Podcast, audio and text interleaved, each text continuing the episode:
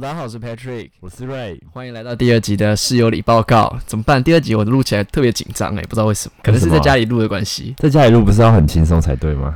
就觉得换一个环境之后，会不会大家听得不习惯？如果有在呃关注我的 You 呃。应该说有在关注我，你看我讲话现在已经语无伦次。你要在那边学那个新闻是不是？有在关注我 Instagram 的人就知道，我前几天有发一个线动，就是我买了一个新的麦克风。那这个麦克风是也是一样，同样做 podcast 的朋友推荐给我的。今天这一集，你看我是不是麦克风好粗啊？不要在那边开车。今天这一集 podcast 就是在家里录，可能会有点一点点的环境音，所以大家要稍微帮我们见谅一下。我们刚才有没有想说不要这么的，哎，就是环境让它安静一点，所以我们把冷气关掉，就搞到我们两个都大流汗，大流汗在那边讲说，好，先是开，先开一下，先开一下。对，这一集呢，主要是想要讲一下关于我的工作，就是一名健身教练。那因为我们不能够预设立场，说所有的听众都知道我们两个在干嘛嘛，所以我们先自我介绍一下。那我本人呢是在。大型的连锁健身房做私人教练的工作。那瑞尼呢？我是在 大型连锁健身房 当一个营运的管理，所以你底下就是会有很多的小朋友。里面有很多啦，有几个而已。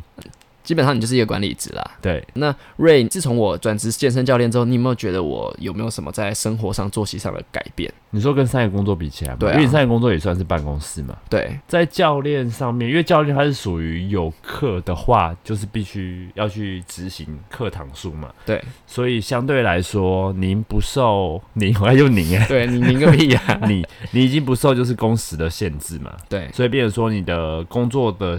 状态可能是有可能很早，你要配合学生的时间，对，所以你可能会一大早，也有可能是很晚很晚的状态，嗯，那中间的时间可能也会有学生约课，对，所以你的工作时间，我是觉得就是被被打散的啦。那总而言之，其实就是工时很长。对，这段时间做教练，其实心中蛮多感慨的。你不觉得我从一开始会跟你抱怨些学生的事情，或是这份工作上面的事情，到后面就是坦然的接受一切，转变就是比较大一点。你有这样的感觉吗？我觉得转职啊，每件事情都是在摸索一个舒适的工作环境。嗯，对啊，因为一开始转职之后，我看你是蛮积极的，就是你好像要把课上完，然后要赚很多钱。嗯，那我觉得好像在也不一定是教练，在每个工作在追求的过程中，好像都会找到一个跟工作上面比较舒适的节奏。我个人是觉得健身教练这份工作跟我当初呃认为的健身教练工作其实差异蛮大的。第一个就是你刚刚讲到工时，因为我原本以为说就是健身教练大家都说工时，应该说大家都觉得健身教练的钟点费很高，没错。呃，健身教练一小时的费用可能是一千二到一千六，甚至两千块不等。那如果你不算抽趴的部分的话，假如我今天上六堂课。那就是两千或是一千八去乘以六，是这样的一个费用。那如果扣掉一些抽趴，那我可能剩一半，或者是剩可能呃一半再少一点点这样子。但是我个人觉得说，嗯，你刚有提到一个很重要，就是我们的时间很散，因为时间并不是我们能够去掌控的。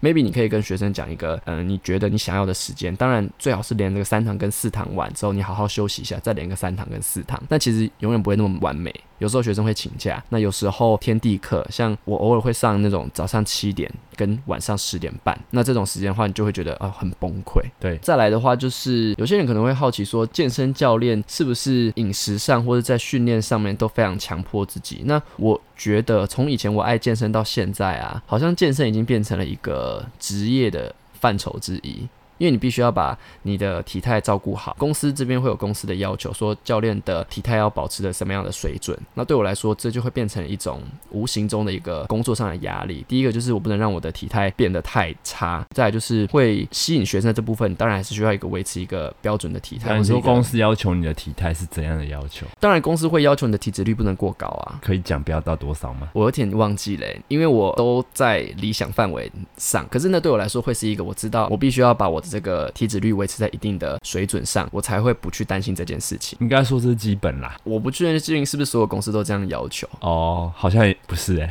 对啊，再来就是吸引客人的话，当然是以体态为一个衡量的标准。普遍的状况来说，大家还是会希望自己的健身教练可能会有一定的体态。对我来说，这个好像就是无形中变成了一个压力。那让我在健身的时候会想到这些事情，就会变得好像健身不是那么的纯粹。像你自己不是有请过教练吗？你自己对于教练体态上，你都都怎么选教练？选教练当然是先看体态啊，对不对？他能够练到那个样子，代表说他一定有办法让一个人尽量往那个方向前进。没错，我也蛮相信这一点的，所以就变成说，在体态的要求就会更高一些。然后我觉得有些人可能会觉得说，教练的平均薪资大概是多少？我自己这边个人观察，五到十万算是一个中间的一个水平，因为你也知道，我们教练就像是一个业务吧。你自己有没有感觉，教练其实在业绩上压力其实很大的？对啊，因为教练就是对于连锁型的健身房来说，它就是一个产值较高的工作。更正一下，是有产值的职务啦，嗯，所以势必一定会要求你们业绩，这蛮合理、蛮正常的。那我个人的认知是，不论听众你是在大型的连锁健身房，或是小型的工作室，其实。呃，真正能够让这个健身房营运下去的，不会是你的会费，一定是教练课的费用。因为教练课的费用基本上是支撑了整个健身房的一个资金。会员每月的月费，其实有时候可能连 cover 房租、水电费都做不到。我的我的理想是这样，不是对？不对，嗯嗯。教练的话，这样讲不知道对不对？教练应该占有六成，但另外四成到三成应该是会费的部分。所以其实，即便好，今天是六成好了，也是占很大一部分。嗯，所以公司对于教练销售这部分就会非常的要求。那这个就刚好提到，就是我想起来就是 KPI 的部分。那像我的健身房，就是我们会分两种方式作为我们的 KPI。第一个就是我们的销售。课程你先讲什么叫 KPI？KPI 就是我们每月达成的目标啊，每个人不不太一样哦。绩效就是 KPI，对，绩效会当然会依照每一个教练的能力去做一个能力上的分配嘛，不可能说大家都一样，都要一百万、一百万、一百万、一百万嘛。总会有能力比较好的，可能是一百五十万甚至两百万。有些人可能呃能力比较普通的，他能做到一百万的基础门槛就好。那基本上我们公司就分两种 KPI，第一个就是你卖了多少课程是卖出去哦，你还没有真的上。第二个就是你帮别人上课上了多少课程，基本上两个公司都会去做一个要求。有些听众可能会觉得说，哎，那如果你有在卖课，那你要同时上课，那这样是不是很冲突？对，但其实确实就是这样子。因为如果你花很多的时间去卖课，但你不上课，对我们来说我们是没有。收入的，嗯，不是说我今天卖你二十堂课，我就马上现收你二十堂课的钱，没有哦，钱是不会进到我们口袋，直到我帮你上课，上一堂赚一堂，上一堂赚一堂。其实是公司后来才改的形态了，哦，这样吗？对，一开始不是这样子啊，后来公司改成执行才有办法有抽抽成这样子。但我觉得这一个状态其实蛮，我我自己思考之后，我是觉得蛮。合理的，是啊，我也觉得合理。对啊，因为你会执行的话，自然而然你就会去销售啊。嗯，它是一连串的。嗯，可是对很多人来说，可能不了解这个产业的，就会觉得说，我已经买了你三万课程了，你已经赚我三万块了耶，你为什么要一直催我来上课？可是重点是三万块又不是进我口袋，我要帮你上课，我才有办法拿到这个我我的薪水。但对于很多学生来说，就是之后比较熟，就我跟他讲这个架构之后，他们说哈是这样子哦，我就说哦，他们一定不了解。对啊，我就会这样，嗯，对啊，所以我就用这个。眼神就是扫射给他们，就是拜托来上课，我才有钱拿。对，大概是这样。然后他们请问他们买课干嘛不来上？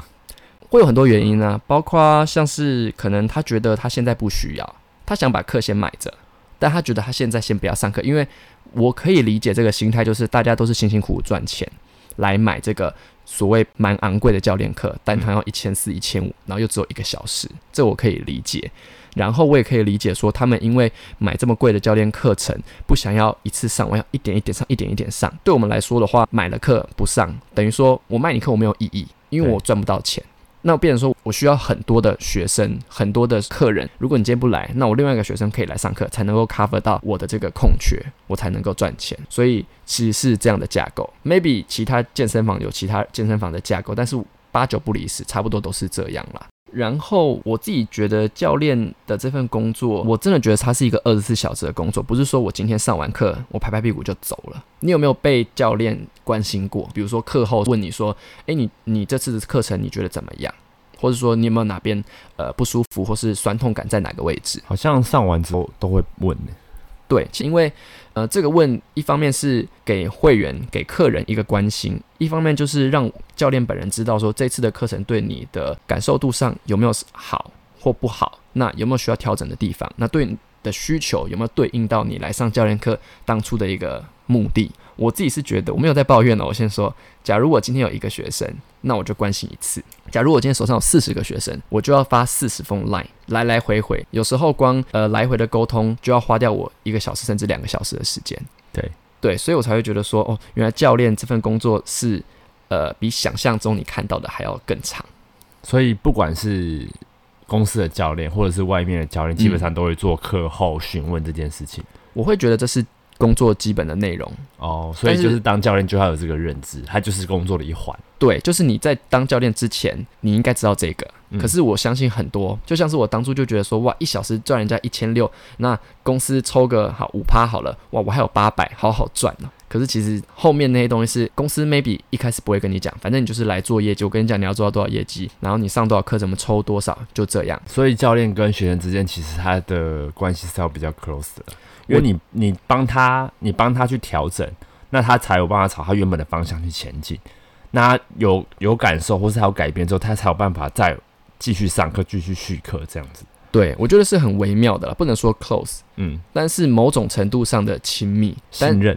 对，信任感只限于一般生活中的聊天跟专业课程上面的一些聊天啦。嗯嗯嗯，对，过于亲密有时候会出出事情，要拿捏啦。对，要拿捏，对啊，就是仅限就是专业上面的传授。对啊，你该更正一下，刚才 Patrick 讲的是公司抽的是五成。对对，没有啦，我只是打个比方。好好，因为你刚才说五趴，我想说五趴。哦，我说五趴吗？你说五趴没关系，更正一下。好，五成。哦，我刚刚讲到哪？哦，对，就是跟呃学生这方面的讯息来回沟通。有时候会有个心态，就是嗯，我下班了，你就不要再传赖给我。可是又知道，其实我不能这么做。那没有办法去跟学生沟通好，说就是在上课的尾巴的时候，就先要求学生主动跟你回报。你说主动回报这件事情，你可以讲。但是可能会有难度哦，对，因为因为我听过一派的理论是，有些教练他会认为教练课是专业课程，他不认为是专业配服务，他认为是老师教学生，嗯，所以你很多事情都是要主动去跟我讲，我来帮你调整，而不是我去服务你，问你什么东西，你才跟我讲什么东西。我觉得你讲的我没有办法否定，但我个人，假如我今天是消费者的心态。我当然会希望说，这个教练是主动来关心我、询问我。我只有一个情况下会要求学生主动跟我说，就是我要请他们传他们的菜单给我。嗯，因为有些学生主要是要减脂，那你减脂的情况下，你不能够乱吃东西，那我就必须要了解你的饮食是什么。这部分我可以要求主动传给我。那我个人是不会跟他们讲说，你要来跟我讲说你昨昨天感受怎么样。有些学生当然了，他们很主动，他们会直接跟我讲，然后就 OK 很开心很省事。但大部分都是要呃教练本人去询问啦。对，对啊，所以这方面我也是理解，我也是可以理解的。然后有时候会遇到状况是，教练必须要去抵挡一些学生在外面收到的一些消息，像是如果你今天有人跟你讲说，哎，瑞，其实你知道怎样怎样练你会变比较壮，那你是不是就会拿这个东西去问你的教练说，哎，是不是这样？嗯，包含现在很多的议题，像是有些人喝茶瘦了多少公斤，那他们就会跟你讲说，哎，教练。我我这个我将要喝这个茶，我看那个谁谁谁都说喝这个茶，呃，可以怎么样？那我现在有点瘦不下来，我想要喝茶这个茶试试看。因为我既不能够马上跟他讲说这是骗人的，因为 maybe 它有它的功效，但是我又不能够跟他讲说，对啊对啊对啊，喝这个就会瘦，就是要去做一个拿捏。哦，就是因为很多学生就好像身边的人瘦了，然后他说他哎他有配搭配这个东西，然后自己好像也半信半疑，就也想尝试，但是好像又。自己又配一个教练帮你在调配饮食，你又不敢就是太那个，所以你会跑跑去问你自己的教练，就是这个东西可不可行？对啊，如果你是学生的话，你应该会这样问吧？会有一个这个疑问啦。我现在转换心态的话，我觉得蛮有可能的。对啊。而且还有一些是会问说，我看那个最近很流行的就是垫那个腹肌，然后腹肌就会变得很明显。对，就是那种偏医美的。那如果他们这种问题来问我的时候，有时候我也很难回答，因为第一个我很难跟他们讲说这没有效果，因为医美这些部分我确实不是这么的理解。然后再加上我也不能跟他们讲说，那你就去试啊。那如果没有效，他是不是要来怪我？所以就变成说，很长时候要去抵挡这些呃学生提出来的疑问，这部分对我来说，有时候也是会有一种哇，感觉有点没完没了。哦，对啊，因为他就是急着想要改变，对，急着想要改变，急着想要看到成果，这时候就狠狠的呛他。我不是那样的教练，先翻一个白眼，然后喷他这样。我我我我我真的不敢。其实有时候会想，但是会觉得说，哎呦，就好好回答这样子，不然很怕打坏了那个嗯学生，因为你也不知道学生什么时候会 emoji 不好。哦，也也是啦，对啊，就觉得哎，你这人怎么这样跟我讲话？maybe 他今天开很开心，你跟他这样打屁哈啦，OK，谁知道他可能后几天可能遇到什么状况，心情不好，就会觉得说，哎，为什么这样当初那样回答我？怎么样？你会你现在是觉得我我我很小心翼翼吗？没有，我觉得就是这些人怎么会这样子？当然我也能理解，对啊，是可以理解啦。因为现阶段的教练课的形态，真的，我觉得真的渐渐偏向于服务型的教练课程。对，因为你要说一些基础的训练姿势，我们今天不要说我们。学了很多的专门项目，比如说，呃，当然了，如果你今天是孕妇，你需要一个孕妇体适能，或是说你是孕妇相关的呃教学证照，那是一定要的。对对。可是如果你今天只要一般的可能器材的教学，或者是姿势的调整，可能不需要这么高的一个门槛，就可以达到你基本的需求。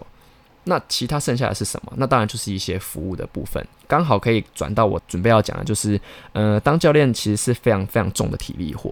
可能有些人觉得还好，而且我也听到很多人跟我讲说，他们在上教练课的时候是他们自己搬器材。我想说，哎，怎么可能他们自己搬器材？因为我每次上课啊，我不会去避开帮学生搬帮 帮学生搬器材这件事情。像我们有时候做硬举。做深蹲这种，你要蹲下去把杠片一片一片放上去，一片片拆掉的，我一定帮学生做。对我来说，这是服务的一个项目，因为你已经够累了，你已经超出你平常做的能力范围，然后我还要你自己蹲下来捡杠片，然后搬那些东西，我就觉得，如果是学生的话，我会觉得是也太累了吧。哦，对。所以其实有时候一天上个六堂课、七堂课，如果我就光搬这些重物六七次，我的腰都超级无敌酸。所以正常来说，一位教练他一天上几堂课是比较合理，或者诶不要说合理，比较舒适的工作型。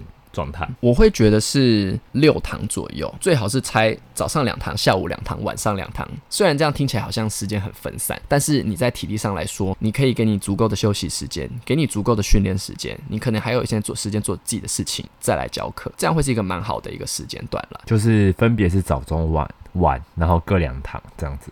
对，但这是理想状态，实际层面就是晚上六七八九满是很正常，连上四堂就是家常便饭。如果你晚上没有连上四堂课，你反而会觉得很奇怪，因为诶，怎么大家都在上课，然后你就忽然坐在那边没事干。所以体力上的这个消耗，我觉得也是一个很重要的一个让你很疲累的一个部分。所以教练的话，心理素质也要算蛮强大的。我觉得要诶，教练这个职业来说，我就会觉得说，他既是工时很长，然后他也是呃需要很高的体力量去完成的一件事情，再加上你需要一些技巧去呃维持你的。业绩对我来说，教练我也是教了两年多了嘛，就是目前的感触是这样，所以说我现在不会把自己逼得太死。像我刚开始当教练的时候，我一天八堂课到十堂课是很正常。那时候在想什么？我那时候就希望我可以赶快胜任这份工作，让大家知道说我是有办法做教练这个工作的。因为我觉得转职教练这个事情，它是好也是不好。好在于说它的时薪很高，那不好在于说它的门槛很低。会不会有人觉得说你就身材好，所以你当教练？你知道吗？以前不是会有人，我觉得现在还好，但是以前很常有人把你身材好，所以你当教练画上等号。对，是，对。那我觉得现在还是一样吧，就你身材好，说就会以为你是教练。我觉得现在没有以前的这个想法那么强烈嘞，而且现在疫情之后啊，当教练的人。也越来越少了，你有那种感觉吗？一定会变少的。对，就是疫情之后，真的越来越难请到教练了。可能大家会觉得说，这份工作的稳定度原来这么的差。现在来说，好处是在于说，嗯，比较少人当教练，所以我们竞争就比较少。那坏处就在于说，其实现在很多教练都是斜杠，其实变斜杠的应该居多。对，因为我觉得大家。对于教练这份工作，应该还是有一定的热程度了，只是现阶段他没办法维持你以往的水准。在疫情前的时候，我很少听到教练是斜杠的，顶多玩玩股票，不会说他是一个主播，然后他又是教练，或者说他是一个，我只是打个比方啊，你干嘛笑？或者是说他是一个 maybe 啊，白天在办公室，晚上来教学生这样子。以前就是我是教练，就是做教练。疫情之后就开始，大家各种呃百家争鸣嘛。可是我觉得这种事情是是好事，我个人觉得是好事。哎，怎么说？因为我不知道疫情多久之后会恢复以往可能以前教教学的水准，但是你在疫情期间，你势必就是因为收入不够而去开发了另外一个技能嘛。嗯，那你同时等于是现在疫情如果有趋缓的话，你一样可以选择把课上回来，嗯，或者是你去开发你新的技能。对，所以我觉得这件事情好像是不错的啊，我听起来是不错的，也是。就即便他转他转成其他职业了，我觉得也蛮合理的，嗯，对吧？也没有不好啊。所以这件事情，我我听起来我觉得是好事的。我不知道哎，我对于这个转变来说，我我好像没有所谓的好与不好。可是如果你今天不跟着时代走，你好像就是会被淘汰。我自己感觉是这样。你想表达是，如果你还坚守着原本的，对你你怎么知道哪一次又在一个新的疫情起来？是啊，对，就会很容易出问题。我们先休息一下。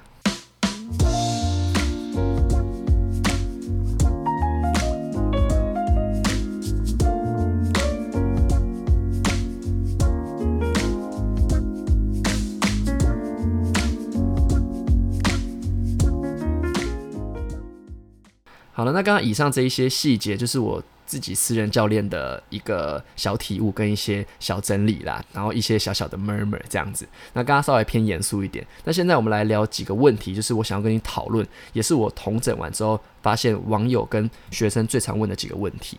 好。第一个就是我该怎么选教练？我真的收到超多网友问我说：“Patrick，我该怎么选教练呢？”那或者说我真的对器材完全都不知道，然后教练这个部分我也不熟悉，我就觉得很想请教练看看，但是我不知道怎么选。那我来问一下 Ray，你之前也请过私人教练嘛？那你个人是怎么选教练？先看顺眼，你的顺眼是包含哪些条件？体态、身 OK，呃，身材跟颜值，先看顺眼。OK，可以你上起来要开心嘛？对对啊。就是你眼睛看起来看到他要要很开心啊，眼睛要同同时吃冰淇淋啊。OK OK，这这个蛮可以理解的，那蛮合理的吧？对，OK，假设。这两个条件 pass，接下来你看的是什么？接下来是看他的教学是不是符合我的期望。那你曾经用教练的证照来评断这个教练的教学方式跟教学会不会符合你的期望？其实我很难去断定是不这个教练是不是适合你，只有你们可能之间在磨合的时候，你才会知道。所以你不会看他的证照说哇，他有十张证照，那他应该很会教。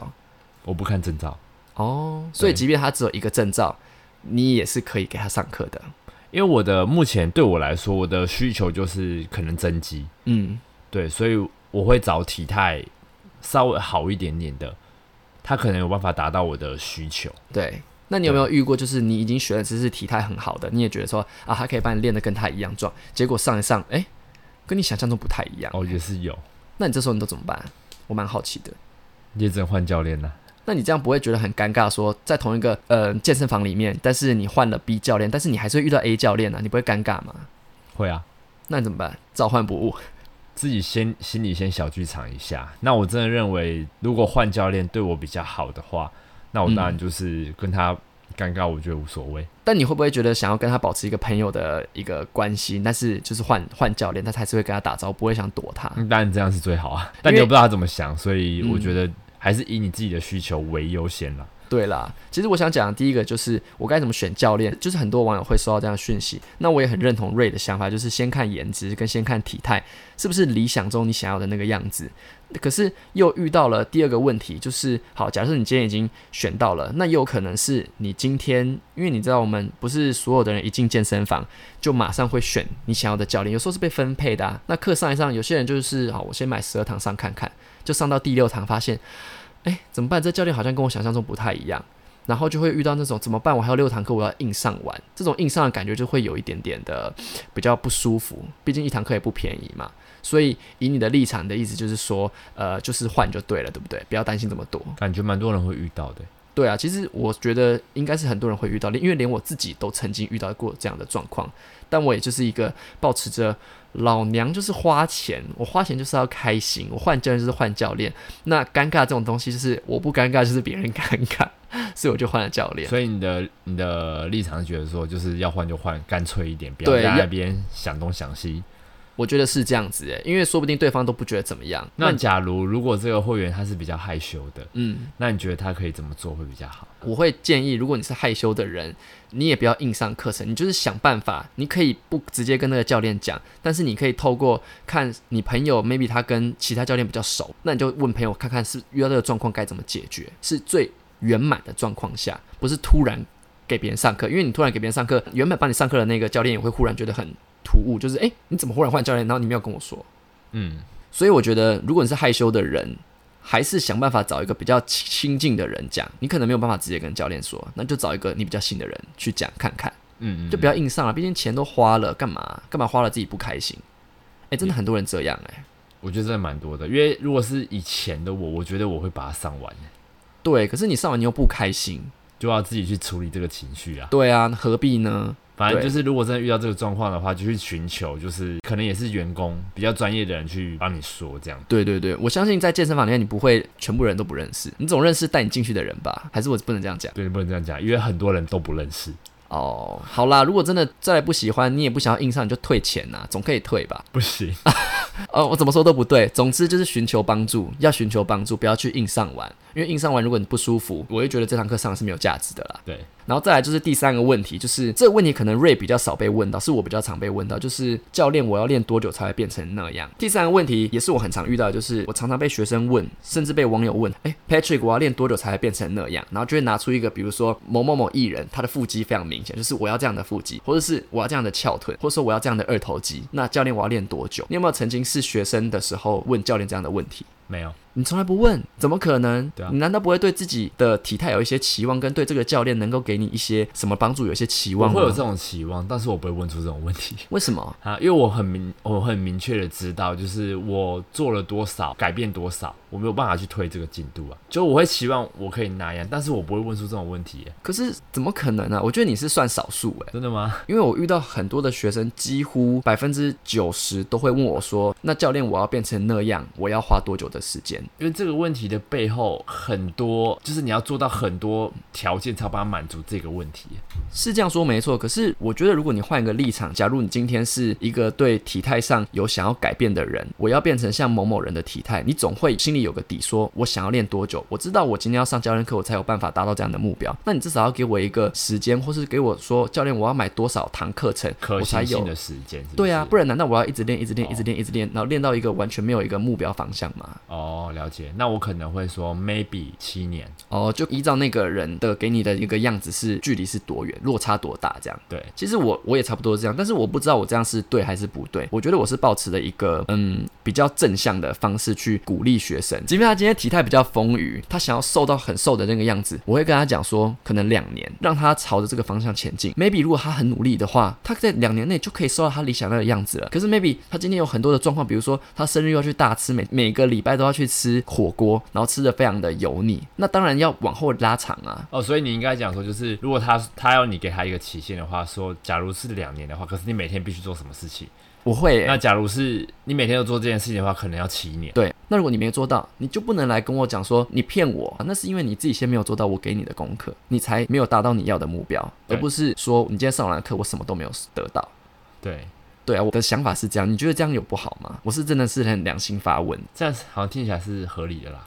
对吧？是合理的吧？对啊，因为这是真的被很多人问。如果假设是一两个人问我，可能就是很耐心的问完。但是发现是大家都有这样的一个期望，就变成说我们我必须要帮他们设定一个目标，让他们去依照他们的期望去达成。不然很多人做久了会遥遥无期，心很累。嗯，对对对，其实是这样啦。那不知道这样听完，嗯，我的这个回答，听众你们会觉得，如果你们之间的教练跟你们这样讲，你们会怎么想？如果有什么想法，都可以在留言区留言给我们，这样子。以上就是三个我们统整完之后，就是最常被问的问题啦。对，瑞，你这边有没有什么要补充的？我刚才那个死猪是开玩笑的。好，那这次 p o c a s t 就是先这样，然后下一集我们会再继续聊一些我们生活的琐事，或者是像瑞他的工作内容跟我们比较不太一样，我们也可以聊聊他他的工作内容。那就先这样了，我们下次见，拜拜，拜拜。